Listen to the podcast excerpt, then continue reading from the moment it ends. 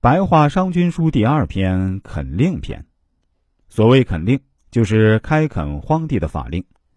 本篇是有关垦荒令的内容，共有二十条法令，及对法令的论证和解释。各条法令之间没有严密的逻辑关系，归纳起来主要有整顿吏治、统一法规，使百姓不被不良官吏盘剥，从而稳定民心。提高通过税赋的手段，迫使高门贵族的子女依附他们的食客和仆役去务农，限制经营项目，提高经商的赋税，使经商无利可图，迫使人们放弃经商的念头，控制百姓的居行言论意志，使他们心无旁骛，只知耕种。很明显，其目的是对社会生活的各个方面加以限制，迫使人民去从事农业生产。奴隶社会时期，粮食在国家安全中有着举足轻重的作用。商鞅抓住了这一强国的根本问题，但商鞅的举措在今天看来还是比较激进的。一些措施对于中国社会重农抑商的传统产生了重大影响。鼓励政策少，强制手段多，显示出商鞅高调变法的作风。这段的译文如下：不允许官吏拖延政务不办。那样有私心的官吏就找不到机会到百姓那里谋求私利，大臣之间的事情呢就不会拖延，大臣之间的事情不拖延，那么农民就会有空闲时间。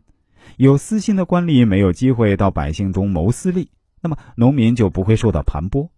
农民不受盘剥，又有了空闲时间，那么垦荒地就一定可以开垦了。根据粮食的产量来收税。那么国家的政策统一，而百姓感觉公平；国家的制度统一了，就是百姓对政策有明确的认知。百姓对政策有明确的认知，大臣就不敢谋私利；百姓觉得公平，就会谨慎；百姓谨慎，就不会生出异心。国家的田赋制度明确，而使官吏不敢谋私；百姓谨慎，而不易生出异心。如此，百姓上不会对君主不满，中间不会担忧官吏的盘剥。百姓上不对君主不满，中间不担心官吏的盘剥，那么老一辈人就会积极从事农业生产，不改做其他行业。老一辈人积极从事农业生产，后代人呢一定会一辈接一辈的效仿前人，后代不断的效仿前人，积极务农，那么垦地就一定可以了。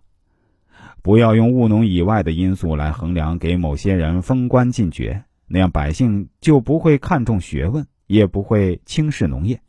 百姓不认为有学问尊贵就会愚昧，百姓愚昧没有见识就不会到国外交流，百姓不到外国交流呢，那么国家就没有危险，农民不轻视农业就会努力生产而不懈怠，国家就没有危险，农民尽力从事农业生产不怠慢，那么荒地就一定得到开垦了，士大夫贵族的俸禄丰厚。而收取的租税又多，食客数量众多，这是有损农业生产的，那就要根据他们豢养的食客的人数收取税赋，并从重意识他们。这些游手好闲的人啊，就没有地方混饭吃；这些游手好闲的人没有混饭吃，就一定会去务农。他们都去务农，那荒地就一定能得到开垦了。